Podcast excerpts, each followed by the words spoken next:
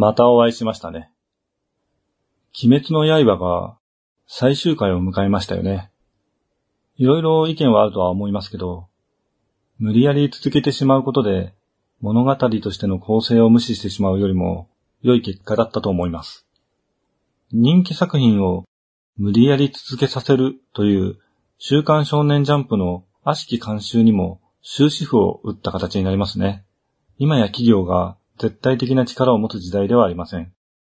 企業の利益よりも労働者個人の事情が優先されることもあるというのは多くの企業で働く人たちの心強い事案なのではないでしょうか。漫画のような表現作品はそれに対価を払ってくれるファンに支えられていると言ってもいいとは思います。しかし、だからといって、ファンの声がその作品の方向性を担ってしまうのは、本末転倒というものです。もともとそういった企画であるならともかく、作者が思い描いた物語に感動した読者が、ファンであっても、作品の今後の内容に対して気軽に要望を言うってのは、実は漫画という文化ならではなんじゃないかと思います。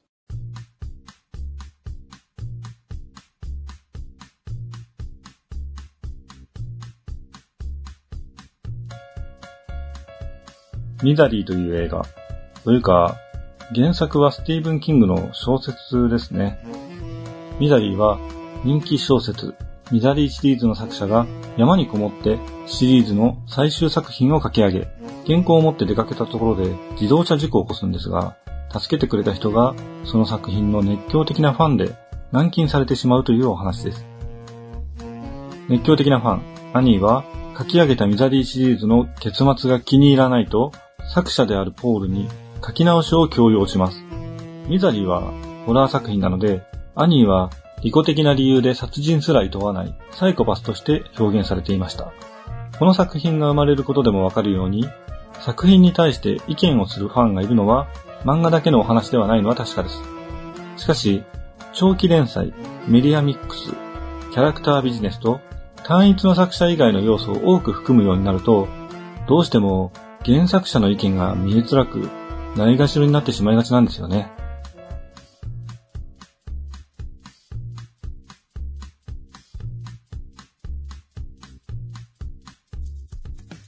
改めまして、夕闇堂の根岸です。土のカオスリッチを倒し、土のクリスタルの輝きを取り戻したネギたちですが、次に向かうのはメルモンドの町から船に乗り西に向かっていくとあるクレセントレイクの街です。メルモンドの街へ行けるようになった段階で行ける場所でもあるんですけど、船着き場から街までの距離が少しあって、そこに出てくるモンスターは、アースの洞窟付近のモンスターと同じクラスのモンスターなので、こちらの方がメルモンドの街よりも必然的に後になります。まあ先に来ても買い物くらいしかできないんですけどね。買い物ってことになると、ネギたち文句集団にはあまりやることはありません。装備も魔法も必要ない体ですからね。この先に行くには、川を渡ることができるアイテム、カヌーが必要になります。海を渡ることができる船とカヌーで、カヌーの方が後に手に入るというのも、ゲームとしては珍しいかもしれませんね。カヌーの方が身近な気もしますもんね。カヌーは河川などで使う小型の船のことですね。体が半分埋まってるみたいな感じで乗る一人乗りのやつを思い浮かべる人もいるとは思いますけど、それはカヤックというタイプのものを指すようです。カヌーは一人乗りとかそういう定義はないみたいですね。クレセントレイクの街の東の広場に人が輪になって立っています。その中には預言者ルカーンも含まれています。預言者ルカーンを含む十二賢者ですね。ルカーン、覚えてますか？光の戦士の預言はこのルカーンの言葉なんですよね。我が名はルカーン。見える。憎しみの輪廻が。伝説に導かれた、かすかな光が。我々の行く末を決めるすべてが。と、ルカーン。ルカーン、これだけですね。ここから時計回りに一人ずつ話しかける形で想定されたセリフが設定されています。ルカーンの左隣の賢者1です。我々12人の賢者は、星と予言に導かれ、この地にやってきたのだ。賢者に、この世界に存在する4つのクリスタル。今はその輝きが失われてしまった。4匹のカオスが輝きを遮り、力を手に入れようとしているのだ。と、ここでカオスの存在を知ることができるんですね。賢者3、火、土、水、風。この四つの力で、この世のすべては成り立っておる。賢者4、四つの力の源は、世界に散らばる、それぞれの祭壇だ。そこに根付いているカオスを倒し、祭壇にクリスタルを捧げれば、輝きを取り戻すことができるだろう。クリスタルの祭壇に行きましたよね。賢者5、四匹のカオスは、すべての時代を支配しようとしている。400年前に風のカオスが、200年前に水のカオスが現れ、北の文明は破壊されたのだ。賢者6、土のカオスは、大地を腐敗させてゆく。賢者6これだけですね。賢者7、火のカオスが現れたとき、すべては焼き尽くされるだろ賢者8、う。四つのクリスタルの輝きを取り戻し、ここに戻ってくるがよい。その時すべての謎は解かれるだろここで最後のヒントがもらえるってことですね。賢者9、う。四つの輝きを我らのもとへ。それができるのは光の戦士、そなたたちだけじゃ。賢者10、この町の西にあるグルグ火山。そこに眠っていた火のカオスが、200年早く目覚めたようだ。火のカオスを倒すのだ。すべてが焼き尽くされるその前に、200年ごとにカオスが現れてるんですね。で、200年後に現れるはずの火のカオスが、このタイミングで現れたってことですね。賢者11、よくぞ土のカオスを倒し、クリスタルの輝きを取り戻してくれた。だが残念なことに、200年後に目覚めるはずだった火のカオスがそれに気づき動き出した。さあ、このカヌーを使うがよい。グルグ火山へと向かうのだ。ということで、ここでカヌーを手に入れることができるんですね。クレセントレイクの街は、その名が示す通り、大きな三日月の形をした湖に囲まれた街です。クレセントって三日月って意味ですね。こういった何らかのモチーフを持った地形が、ファイナルファンタジーではいくつか出てきます。先週の悪魔の尻尾という半島とか、今後出てくる鷹の目と呼ばれる街ガイアとか、大陸の形を知るには神の視点が必要です。プレイヤーはもちろんわかりますが、その土地に住む人たちがそれを把握するのは難しいですよね。高度な地図の技術、もしくは航空術が必要です。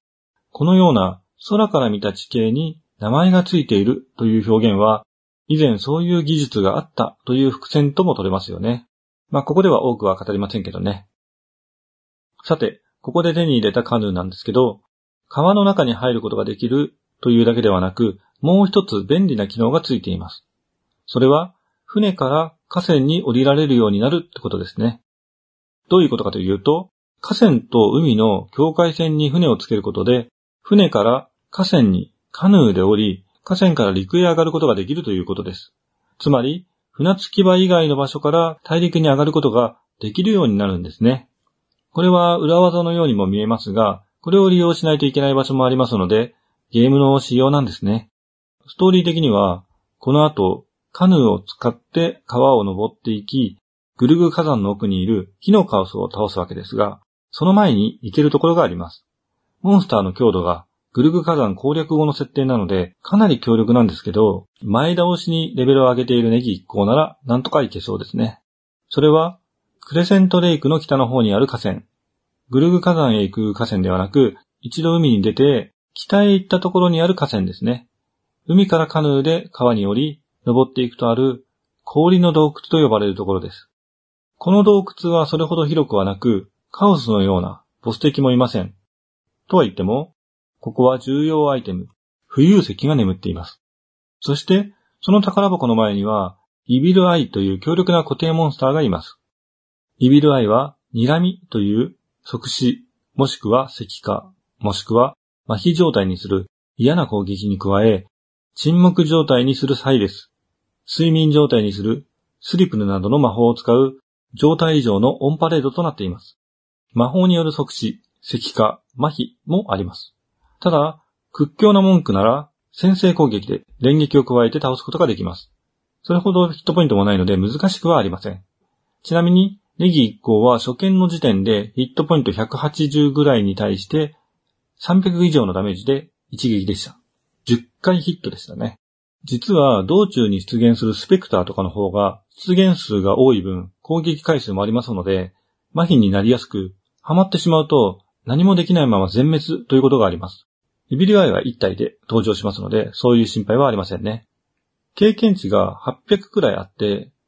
ファミコン版では確認していませんけど、アドバンス版では、ある一定のレベル、50くらいかな。それを超えると、次のレベルまでの経験値が一定になります。14000から5000くらいだったと思いますね。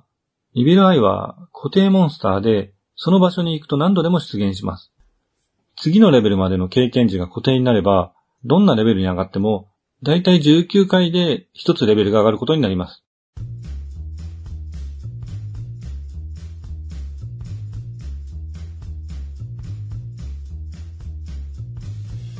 戦闘自体は一撃なので、結構お手軽なレベル上げポイントとなります。アドバンス版なら、どこでもセーブができますので、まだ危ういなって時はセーブをしておけば安全です。レベルが上がっていくと、状態異常もほぼ効かなくなりますので、後半は出会って殴るの繰り返しで、レベル99までここで割と簡単に上げてしまうことができます。ところで、このイビルアイってモンスターは、もともとビホルダーという名前でした。これもダンジョンズドラゴンズのオリジナルモンスターで、萩原一至さんのバスタード暗黒の破壊神にも登場し、権利問題の末、鈴木土下座ェ門と名前を変えたことで話題になりました。その他のモンスターに比べ、許可が下りなかったという経緯を持つビホルダーは、その後の作品では使用されなくなりましたね。ダンジョンズドラゴンズ公式のゲームとしても、 Eye of the Beholder という作品があり、